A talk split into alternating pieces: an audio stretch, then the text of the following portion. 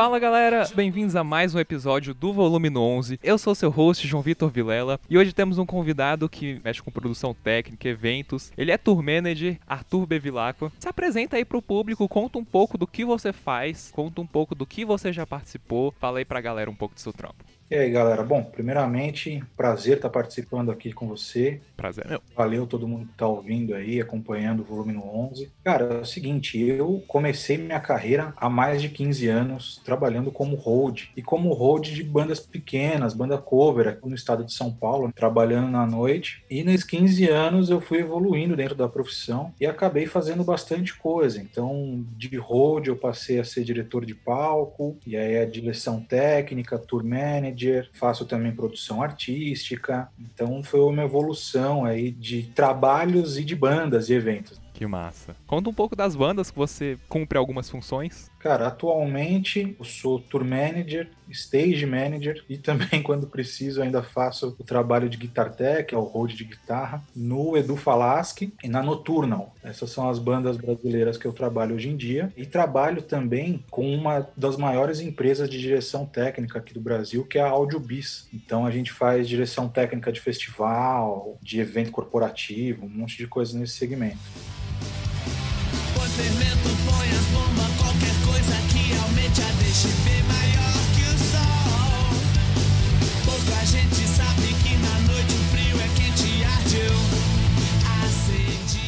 você se apresentando, acho que até algumas pessoas que têm um pouco de experiência vai saber o que são alguns termos aqui e ali, mas saber todos pode até ser um pouco difícil. O que é um diretor de palco? Por exemplo, quando ele produz um evento, o que faz dele um produtor de eventos? E quando o cara é mais empresário, quando o cara mexe mais com contratar banda, gerente? Conta um pouco dessas diferenças no backstage do que é cada termo inicialmente é bom a gente sempre pensar em qual universo que a gente está falando. Então, quando a gente fala de uma banda, a gente tem que entender qual que é a estrutura que essa banda tem e quais são as pessoas que fazem essa banda se movimentar, se apresentar. Então, uma banda geralmente tem os músicos e um empresário. Quando uma banda já tem um empresário, muitas vezes nem tem. Mas quando a gente fala da parte técnica, a gente começa a entender as necessidades que uma banda tem. E aí Quais são elas? Então, uma banda vai se apresentar. A primeira coisa que ela tem que fazer é chegar num palco. Um diretor de palco é o cara que vai olhar se o palco atende às necessidades da banda, se as necessidades técnicas que a banda precisa estão sendo cumpridas, desde energia elétrica, segurança, toda a real estrutura que um palco precisa ter. Até artifícios estéticos, assim, de pirotecnia. Pode ir muito longe isso. Tirolesas, você for um kiss da vida, elevador de bateria.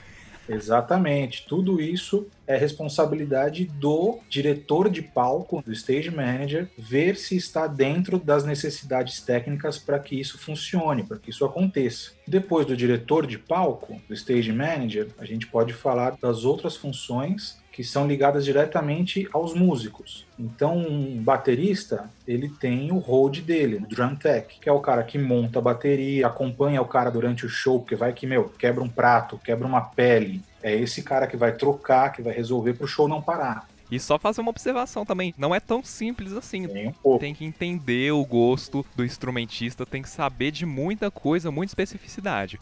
Porque o ideal é o instrumentista entrar no palco já tá com tudo pronto, para não ser o próprio instrumentista que for fazer a arrumação e pensem no impacto que isso tem quando vocês assistem um show. Vocês assistem seus ídolos montando o equipamento para depois eles se apresentarem, sabe? Não é meio chato assim, você pensa, tipo, cadê o suspense, digamos assim, quando você vê que ele tem uma equipe montando todo todo o equipamento para ele depois ele entra com tudo pronto, aí causa aquele impacto sensacional. Então, parte do show, parte da experiência é completamente responsabilidade do road, do guitar tech, do drum tech, de tudo isso, e eles têm que ter um conhecimento muito bom porque músico é chato e músico de alto nível performance alta, como é o caso da galera da Nocturno, da banda do Edu Falaschi, tem que estar tá todo ajeitadinho, senão o show não vai muito bem, não.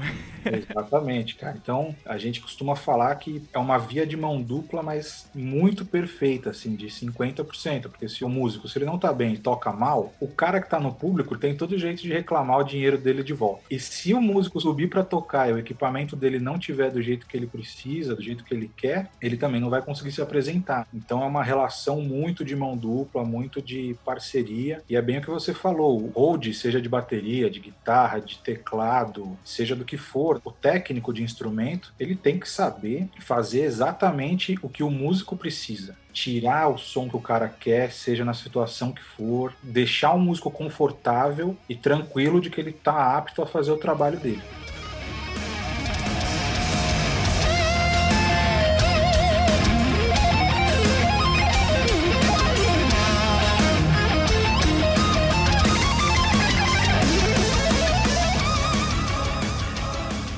Conta um pouco também das outras funções que você passou aí na sua carreira e que é essencial para um show. É, outra coisa que eu faço bastante também é ser tour manager. Que o que, que é o tour manager? É o cara que pensa e estrutura toda a logística da turnê, que também é tão importante quanto o cara que cuida da técnica, porque querendo ou não, para que um evento aconteça bem, ele precisa ser muito bem organizado, cara, por todos os motivos que eu posso imaginar. Às vezes você está fazendo uma sequência de 10 shows. Se você se perde no nos horários, e se você, por exemplo, não dormiu porque você se perdeu no horário, o seu quinto show para frente você já não tem mais condição física de fazer. Então tem que ter alguém que controla o hotel, a hora que você chega, a hora que você vai passar o som, a hora que você vai descansar. Senão, você não tem capacidade física de fazer um evento. Exato. E descanso para músico vale ouro. Cada minutinho vale demais, assim, porque dá muito trabalho você se preparar para o show e você dar o máximo de si no show. Cara, depois que você termina o show, tudo que você quer fazer é descansar. Você quer que tudo esteja organizadinho. Então é tipo juiz de futebol. Você só percebe se o juiz de futebol foi bom se você não perceber ele, digamos assim. Se você não percebeu que ele fez nenhum papel no jogo. Exatamente. Então isso que eu acho interessante da galera do backstage. Se tudo deu certo e você não conseguiu apontar algo específico para criticar,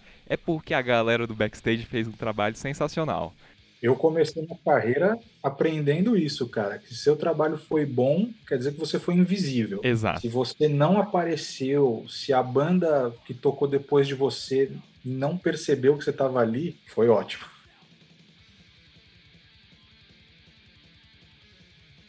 As bandas que estão crescendo, que estão tendo uma visibilidade legal, que estão começando a se profissionalizar para valer, estão começando a sentir a necessidade de contratar tour manager, gerente de palco, holds, drum tech, etc, etc. Quando você recomendaria para aquela banda que é a banda, não tem ninguém por trás da banda, quais seriam os primeiros passos para começar a ir adquirindo aos poucos uma função de cada vez de alguém do backstage? O que, que você recomenda? Cara, eu acho que é assim, ó. Primeiro, é muito importante a banda ter uma noção da sua própria realidade. A banda que faz quatro shows por mês, todo mês, se fosse eu dentro de uma banda dessa, eu me preocuparia com duas coisas. Primeira, em garantir justamente isso que você falou, que eu tenha alguém que prepare todo o meu, ou o máximo possível do meu show, para que eu não quebre esse impacto de ser o cara que chega e toca. E em segundo lugar, ou na verdade quase que equiparado, é eu estaria muito preocupado com o som que eu apresento para o público. Então, contratar um técnico de som é importantíssimo, porque pensa comigo, se você está num show, pequeno ou grande, não importa, dentro de um bar ou de um festival, se para a luz, o show ainda existe. Se para o bar, se para a segurança, tudo isso ainda pode fazer, não importa. Agora, se para o som, malandro, acabou. Se para o som, para o evento. Então você se preocupar em entregar para o público um som bom é muito importante. Então, se você da banda pode trabalhar com som, fazer uma cena, entender um pouco de equipamento que você encontra nos lugares que você toca, nos seus shows, e poder manipular isso, ótimo. Se não, contrate um técnico de som, para ele sempre te entregar um som bom em todo show. Acho que isso é importantíssimo, cara. Até porque muito imprevisto pode acontecer. Exatamente. Isso é uma coisa que quando a gente está listando só na teoria que as funções dessas pessoas do backstage pode parecer simples, porque fala bem assim: "Ah, é só organizar o show". Ah, é só agendar os horários. Ah, é só ver se a estrutura tá segura. Ah, é só ver se o som tá legal. É só mandar o foguete e botar ele na lua. É fácil. Né? É só fazer isso. São muitas e muitas variáveis. Cada lugar vai ter algo diferente, seja pro técnico de som, porque ele vai ter que ver a estrutura do lugar. Ou enfim, às vezes o músico fala bem assim: ah, é só chegar e tocar, mas não é. Tem que ter uma música muito boa e bem mixada, tudo tem que estar tá bonitinho para os nossos ouvidos e os seus olhos também tem que olhar para aquilo na sua frente e falar: pô, o que, que eu tô vendo? E assim que você, com certeza absoluta, cativa um fã. É, o público tem que ser capaz de assimilar e muito rápido essas duas coisas. O impacto de um show, ao meu ver, né, ele é muito mais visual. Só que o muito mais é uma relação assim, 60 a 40% sabe? Porque hoje em dia você pensa que um show vai ter um painel de LED, tem as luzes, tem fogos, tem um monte de coisa que visualmente marca as pessoas. Só que se você entrega um som ruim, ela vai ficar marcada como, nossa, o show foi mal bonito, mas o som tava horrível. E isso é tiro no pé muito grande. Isso é muito prejudicial. É o que faz a pessoa ir de novo no seu show ou não. Com certeza. E eu acho que tem muita gente que pensa nos dois extremos. Trazer um estereótipo aqui. Ou você é o cara tradicional jazzista que só se preocupa com o som e tem performance zero, tá lá de terninho, bonitinho. E a performance não importa. Só reforçando, tô falando de uma coisa muito tradicional, muito certinha, bonitinha. Muito extremo, né? É, não é o caso de hoje em dia. Então, ou as bandas, os artistas se preocupam só com som, ou às vezes pode ser algo do tipo, talvez uma coisa meio rave, assim, que a galera nem tá percebendo tanto, assim, a música, uma batida, só que luz para todo lado e fumaça e a pessoa quer se impactar só pela experiência visual, esquece da sonora. O mais no meio desses dois extremos que você tiver e fazer com que eles caminhem juntos, aumenta a sincronia do patamar da sua banda, digamos assim. Igual você falou, você quer que tenha um impacto e a pessoa entenda que o estímulo visual é relacionado ao estímulo sonoro. São coisas que caminham juntas, você não pode permitir que elas se separem muito. E aí, por exemplo, você não pode, justamente porque nesse mundo assim tudo custa dinheiro, você não pode investir muito em luz e nada em som, muito em som e nada em luz. Exato. Então, o patamar da sua banda vai subindo com os dois juntos. Então, se você é uma banda de rock, por exemplo, antes de ter fogo, talvez tenha só uma fumacinha. Exato. E essas coisas já são legais para ir começando. E hoje a gente está falando também de um mundo que você tem muitas facilidades e muitos equipamentos que te ajudam a fazer um bom show. A cada ano que passa, você tem mais lançamentos. Hoje em dia, por exemplo, tem um equipamento pequeno, bem bonitinho, que não é tão caro, que é o Moving Light, que é aquele canhão de luz que se movimenta e tal, que ele mesmo já sai fumaça. Então você consegue fazer uns efeitos como se fosse fogo dentro do palco, só com luz. Caraca. É luz e fumaça. Ah, sai um ventinho, algo do tipo? É, ele tem umas ventoinhas com a própria fumaça que sai e ele direciona tudo isso para cima seguindo a luz. Então, enquanto ele se movimenta, a luz e a fumaça se movimentam juntos. Que legal. Visualmente é bem bacana. Mas, pô, se você ainda não tem dinheiro para comprar um amplificador legal, para pagar um técnico de som, não se preocupe em botar o foguinho no palco, saca?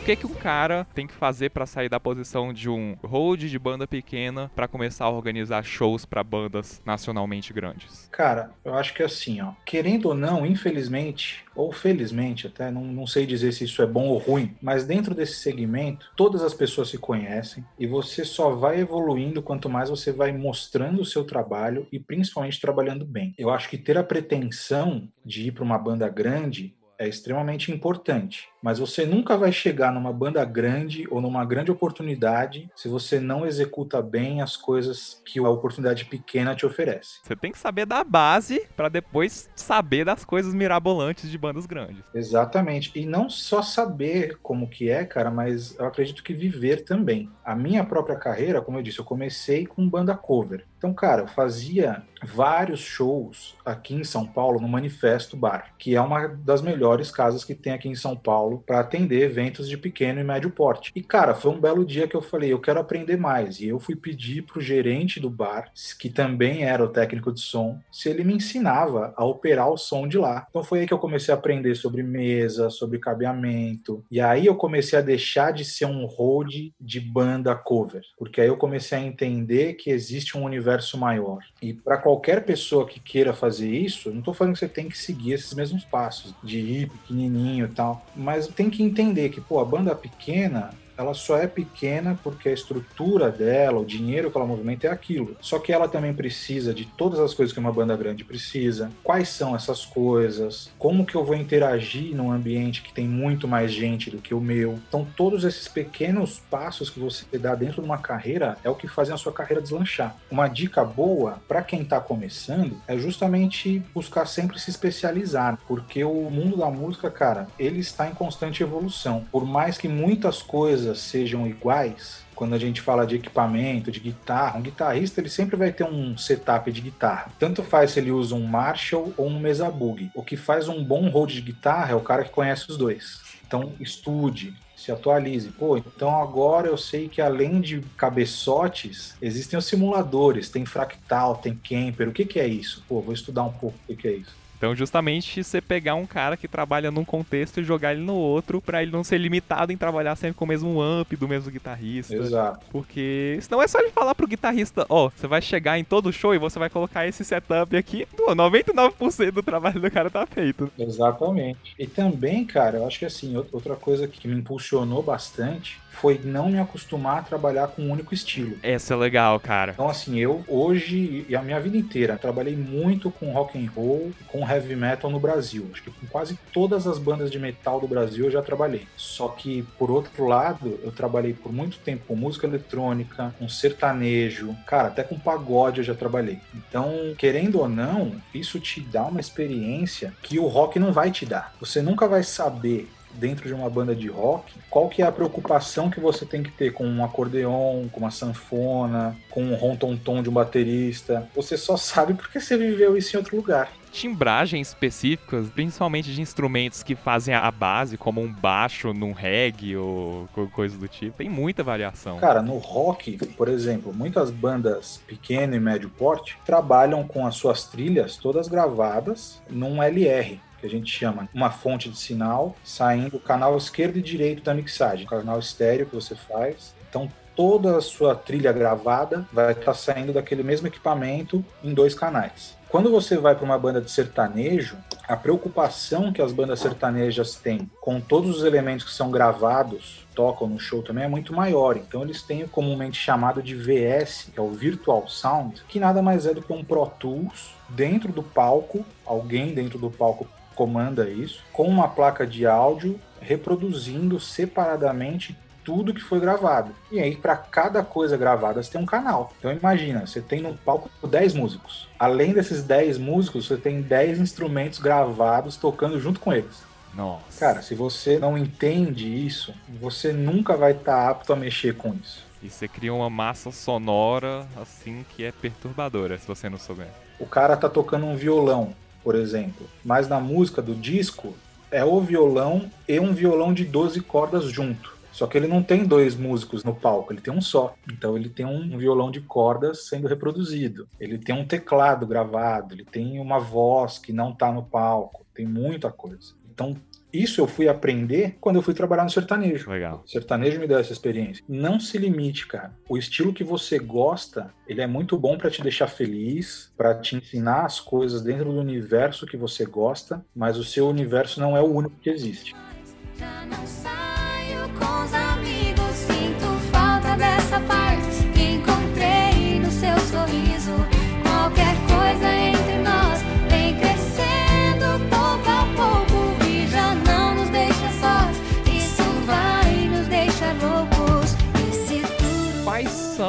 os primeiros passos para alguém que está começando a se confortar na sua própria bolha, mas eventualmente quer trabalhar para o sertanejo, funk, samba, essas coisas que metaleiro olha e fala bem assim: "Ah, vou me vender", né? Mas não é. Você acabou de falar assim que você aprende muito com eles porque realmente são aprendizados diferentes. Como é que é para chegar lá, estar apto nessa situação, ter essa oportunidade? Cara, quem trabalha na área técnica, diretamente, numa operação técnica, então seja um hold, seja um técnico de som, um iluminador, que é o cara que realmente opera um equipamento, ele tem que estar sempre muito ligado nas outras pessoas, que são, por exemplo, os produtores, produtor da banda ou os produtores de evento. E até mesmo nas empresas de som, cara, que atendem o evento. Porque muitas vezes oportunidades podem vir desses lugares. Então, no mesmo lugar que faz um show de rock, pode ser que no fim de semana o cara faça um show de pagode. Então você não é necessariamente um cara do backstage de uma banda, mas talvez de um bar, talvez de uma casa de show. Exato. Muitas oportunidades podem vir desses terceiros. Porque, como eu disse, como todo mundo acaba se conhecendo e o cenário gira muito rápido, é, se você é um bom técnico de som, chegou numa casa de show, fez um som bacana, o dono da casa ele vai estar tá lá o tempo todo. Ele vai falar, pô, ó, o som hoje ficou legal. Se amanhã a gente precisar de um técnico, eu posso chamar esse cara. Eu sei que ele faz bem. Então, sempre manter esse contato ativo, conversar com as pessoas, conversar com pessoas de diferentes segmentos é importante. E por mais que não seja músico, mas eu acho que ouvir muita música é bom, cara. Com certeza. É, porque você acaba é, entrando um pouco nesse mundo que não é seu. E aí você vai entender. Porque nem eu não gosto de sertanejo, eu gosto de sertanejo raiz. Mas eu comecei a ouvir e falar, pô, olha, tem bastante coisa rolando aí. O show deve ser assim, deve ser assado. Deixa eu assistir uma música, pelo menos, no YouTube para ver como que é o show desses caras. Buscar esse conhecimento é bom. Bem observado. Geralmente é exatamente isso. Metade da sua função para conseguir trabalhos legais é você ser bom, e a outra metade é você ter os contatos, você estar presente, você ser um cara sociável, você dar uma boa impressão. Por exemplo, se você for um cara muito, muito, muito bom, mas não tão sociável, mesmo assim vai ter gente indo atrás de você porque você é um cara muito bom. Vice-versa, se você é um cara assim, tipo, que não é tão bom assim, mas você é um cara massa de trabalhar e você talvez só precisa de um pouco de experiência, eu sinto que tem uma galera assim nesse ramo que faz umas apostas, digamos assim. Vamos ver no que vai dar. Esse cara aqui talvez dê certo, mas, pô, ele tá fazendo tanto pela banda, tá se esforçando tanto. Já ouvi uns casos desse tipo. Exatamente. Eu mesmo, eu já fui um cara que por muito tempo eu fui meio bruto, meio intransigente, assim, eu já passei por problemas por conta disso. Uhum. Outra coisa que você acaba aprendendo com o tempo é que cada evento, cada show é um show. Às vezes o seu padrão de trabalhar na sua cidade não é o mesmo padrão que você vai ter em outro lugar e você tem que aprender a respeitar isso tanto no jeito de lidar com as pessoas, como no jeito de trabalhar. Aqui em São Paulo, a gente é, meu, super pilhado. Paulista é naturalmente pilhado. Tava marcado um bagulho 10 horas da manhã e 10 e meia ainda não aconteceu, a gente já tá puto. É a mesma coisa. Porque, meu, a gente fala, ó, preciso tá on time, meu. Cara, se as mesmas situações acontecem, e isso não é uma coisa vexatória ou discriminando ninguém, tá? Mas às vezes acontece a mesma coisa num estado do Nordeste que não acontece desse jeito a sua preocupação com o horário é diferente da dele. Mas não é porque a sua é maior que a dele, é porque a dele só é diferente. Uhum. A forma de cada lugar trabalhar tem que ser muito respeitada, cara. Muito respeitada. E o evento também. Você não pode chegar num casamento com a mesma postura que você tem num festival. E a sua banda pode tocar num casamento um dia. Eu, eu já fiz casamento com um cover de Iron Maiden. que legal. A gente tocava todo fim de semana em todos os bares de rock do Brasil e tudo quanto é festival de motociclista. E num belo dia a gente tava tocando num casamento. Então, cara, é o evento mais importante de duas pessoas, da família. Você não pode chegar falando, não, liga isso daqui do meu jeito, faz aquilo daquele jeito, porque você acaba com o clima. Eu me identifico bastante com você, porque, cara, quem quer as coisas feitas bonitinhas, igual eu imagino que seja o caso da galera do backstage? Pô, a galera do backstage tem que estar tá tudo perfeito, senão fica maluco, fala vai dar errado, vai dar errado. E aí eu nem julgo quando você fala assim que já foi mais bruto e tal, assim, pô, cara, eu ia passar um sufoco assim que eu não ia ter paciência para isso. Só tô lá pra ter sangue frio e. E aprendendo a lidar com isso, cara. Eu tenho histórias com o Diogo quando ele entrou pro Almar que, cara, eu era pilhado num nível assim, ó, brutal, a ponto de tomar bronca do Almar, de fazer um festival Meu, voltar os cachorros na produção, porque tava tudo errado, horário errado, atrasado, equipamento ruim. E, meu, a minha pegada de trampo era falar, cara, você é um incompetente, você botou o bagulho ruim que você sabia que não era pra pôr. Em vez de olhar pro cara e falar assim, vamos lá, você tem uma outra opção? A gente pode melhorar? Uhum. Hoje eu tento ser assim cada dia mais, de saber ser mais assertivo. Mas, cara, já foi cada patada que eu dei, que eu tomei por conta disso, que só o tempo para ensinar. E que é isso, no calor do momento essas coisas acontecem é. demais. Eu compreendo. Então, acho que essa é até uma dica mais importante do que aprender muita coisa. É aprenda a ser uma boa pessoa sempre.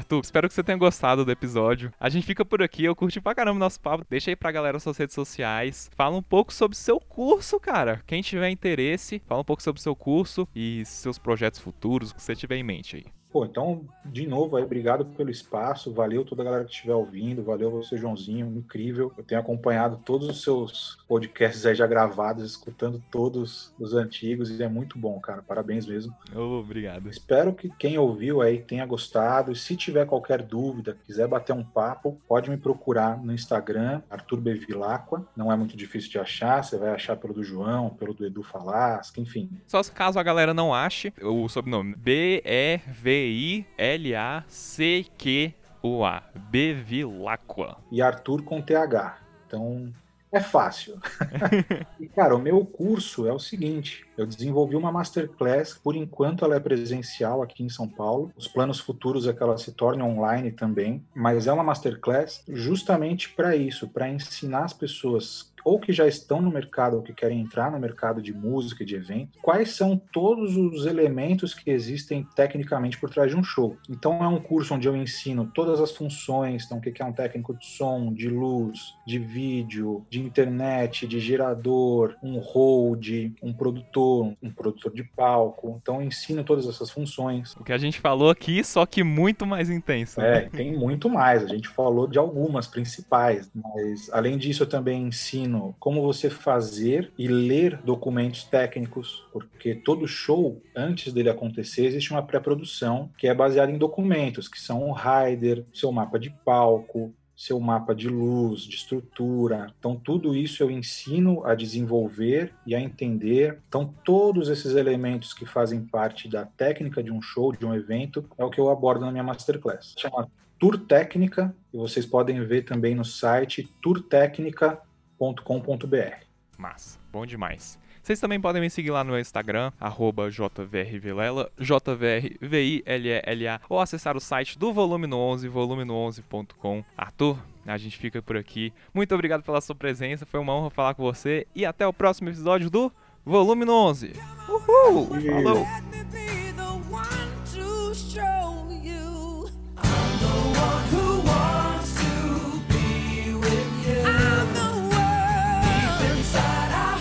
Esse episódio foi editado por mim, João Vitor Vilela, e até a próxima.